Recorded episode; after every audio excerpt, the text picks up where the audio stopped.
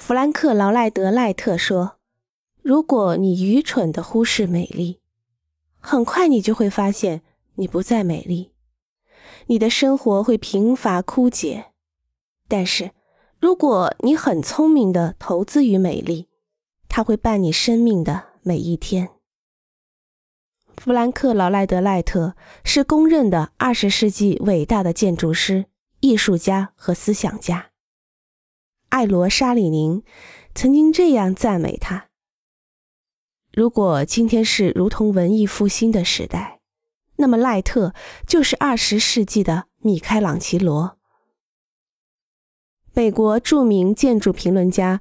保罗·戈德伯克在纪念赖特逝世二十周年所写的文章中也指出，可以毫不夸张地说，在他之后，美国还没有别的建筑师可以与他相比。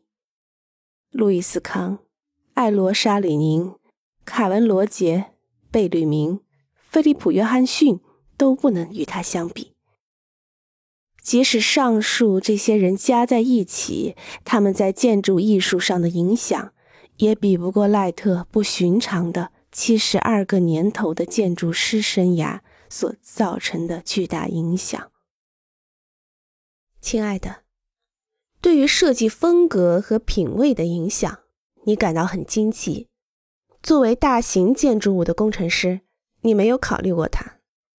但是你说现在你正在考虑住宅区附近区域修建一座小的办公楼，并且需要仔细看看设计。设计不可避免的会带来偏好的惯性问题，人们的偏好，一些人会称之为我们的偏见，对设计和建造建筑时的决策有很大的影响。即使是很亲近的朋友，在对什么具有吸引力上，也会有非常不同的观点，不是吗？例如，几年前，在环绕着百合花、九重阁、飘逸着花香、摆放着美食美酒的墨西哥花园里，我们在一棵大柳树下的斑驳阳光中共进午餐。朋友和我坐在一张紧邻一座阴暗的小房子的餐桌旁。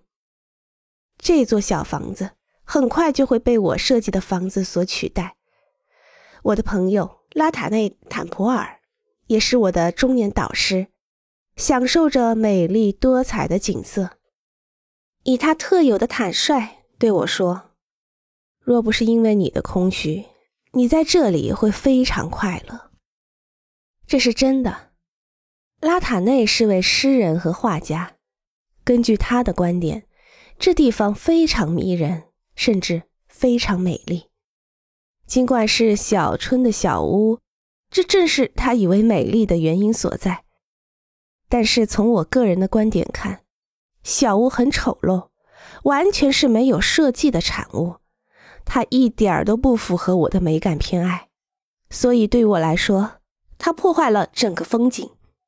如果这就是空虚的话，那就这样吧。